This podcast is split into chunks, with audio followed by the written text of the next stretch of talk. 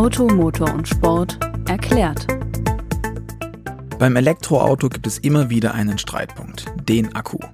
Der ist teuer, er verbraucht viele Rohstoffe und vor allem stellt sich am Ende immer die Frage, was passiert denn mit dem Akku nach der regulären Dienstzeit des Elektroautos? Und wer kümmert sich denn um die Entsorgung der ganzen Sache? Hallo und herzlich willkommen zu einer neuen Folge von Automotor und Sport erklärt. Mein Name ist Luca Leicht und ich habe mich für all diese Fragen heute mit meiner Kollegin Annette Bender-Napp aus dem Automotor und Sportressort Mobility und Services zusammengesetzt, die uns jetzt gleich diese Fragen beantworten wird. Annette, zuallererst, wie kümmerten sich denn um die Entsorgung und wie sorgt man dafür, dass man vielleicht am wenigsten Stress damit hat? Naja, also ganz so viel Erfahrung gibt's damit noch nicht, weil die wenigsten E-Autos bislang einfach an dem Punkt waren, dass der, e äh, dass der Akku ausgetauscht werden musste. Ähm, grundsätzlich ist es natürlich so, wenn man so ein Mietmodell hat, sprich wenn man den Akku nicht fest mitgekauft hat, sondern nur gemietet hat und dem Hersteller da regelmäßig zahlt, klar, dann kümmert der sich drum. Ähm, es ist aber auch so, dass äh, die Hersteller ähm, in der Anfangszeit eine Garantie auf den Akku geben über eine gewisse Laufzeit.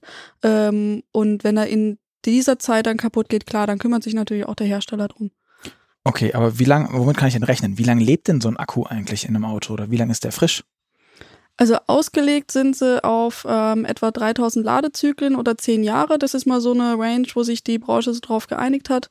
Ähm, Ladezyklen heißt ähm, also, wie oft man den Akku B- und entladen kann, weil mhm. jedes Mal, wenn ich den Akku irgendwie beanspruche, dann entsteht im Inneren Wärme ähm, und die schädigt so die Elektrodenmaterialien. Dadurch altern die eben ein bisschen. Und ähm, man hat sich außerdem auch ähm, darauf geeinigt, dass wenn die Restkapazität auf unter 70 Prozent sinkt, also wenn ich nur noch 70 Prozent von der Batteriekapazität der ursprünglichen zur Verfügung habe, ähm, dann wird der Akku für ein Auto unbrauchbar, sagt man. Und äh, dann müsste er eben ausgetauscht werden. Okay, ähm, unbrauchbar heißt, ich schmeiß ihn weg und das kann ich mir irgendwie in Deutschland hier nicht wirklich vorstellen. Wir haben für alles eine Recyclingverordnung, wir haben, glaube ich, das komplizierteste Müllsystem der Welt. Ähm, was passiert mit den Akkus? Die werden ja hoffentlich nicht verbrannt. Da sind doch lauter seltene Erden und alle Füllefans drin. Nee, ganz so ist es tatsächlich nicht. Ähm, also es gibt auch eine Richtlinie, dass äh, etwa 50 Prozent von dem Akku, also bezogen aufs Gewicht, äh, laut EU recycelt werden müssen.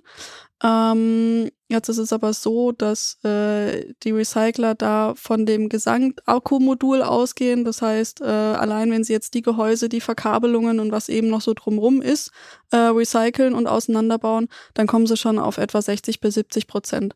Das heißt, die reine Aktivmasse, darum, wo es momentan in den Diskussionen geht, um das Kobalt, um das Lithium, die werden aktuell ähm, noch nicht weiterverwertet. Da sind die ganzen Recycler zwar dran, da haben eigentlich auch alle Pilotprojekte und testen und probieren rum, ähm, aber das ist momentan noch absolut gar nicht wirtschaftlich und die meisten rechnen, dass sie da erst in ein paar Jahren überhaupt mal in Richtung Serienreife von solchen Verfahren hinkommen.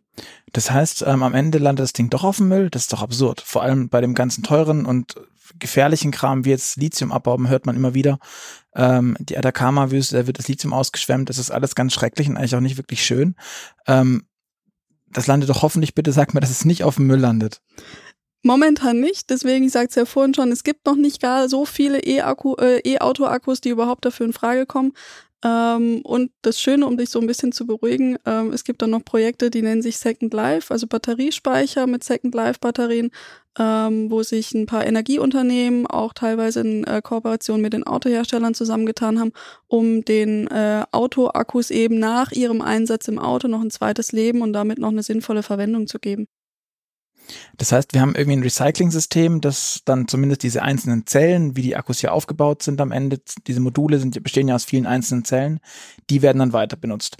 Wofür? Also was machen die dann da? Wie stehen also, die irgendwo rum? Wir müssen hier ein bisschen ähm, vielleicht nochmal, entweder die gehen ins Recycling, dann werden sie auseinandergebaut ähm, und dann wirklich in die Bestandteile zerlegt, oder die Autoakkus gehen eben nach dem Einsatz im Auto in das Second Life und dann ähm, gibt's riesengroße Batteriespeicher, wo dann die ähm, Batterien, wie sie im Auto drin waren, eben noch ein bisschen vorbereitet werden, entweder auf eine einheitliche Größe oder Gehäuse oder Schnittstellen und so weiter.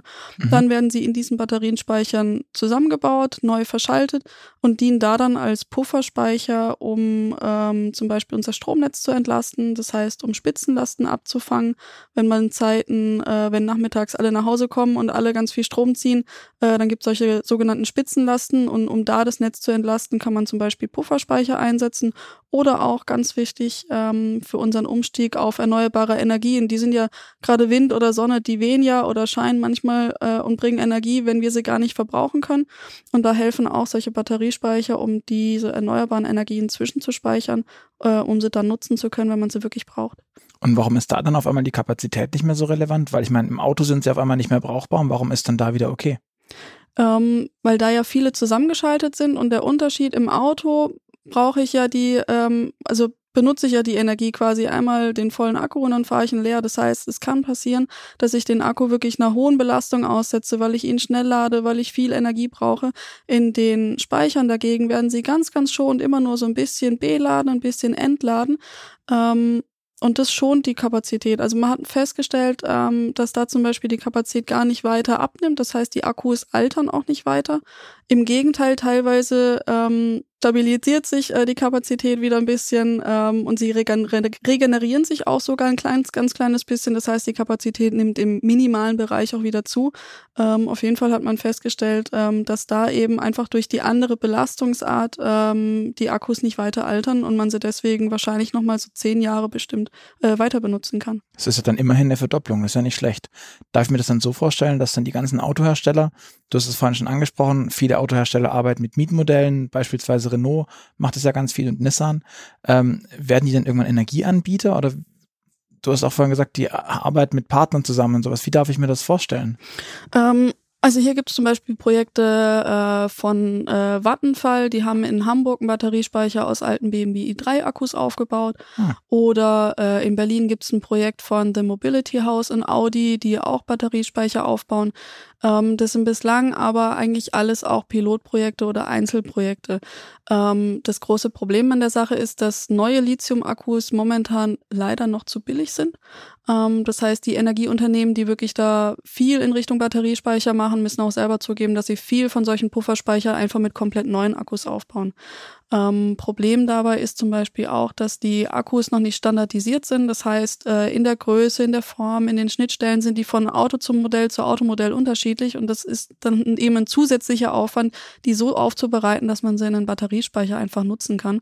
Ähm, und auch wenn man sich hier so ein bisschen in der Branche umhört, es machen ganz viele was, aber es sagen auch ganz viele, man ist sich noch nicht sicher, ob das wirklich langfristig so bleibt oder ob man nicht noch andere Einsatzfelder für die Second Life Batterien findet. Ähm, deswegen ist es hier super schwierig zu sagen, äh, ob Hersteller jetzt mal Energieanbieter werden. Also da sind wir einfach noch viel zu früh im Stadium. Okay. Dann sage ich vielen, vielen Dank für die vielen Infos, Annette. Ähm, und Sie da draußen hören uns beim nächsten Mal wieder, wenn es heißt Automotor und Sport erklärt. Wenn Sie Fragen, Wünsche, Anregungen haben, liken Sie uns auf iTunes, folgen Sie uns und schreiben Sie uns Kommentare. Wir freuen uns drauf und äh, von Ihnen zu hören und sagen bis zum nächsten Mal. Tschüss. Ciao.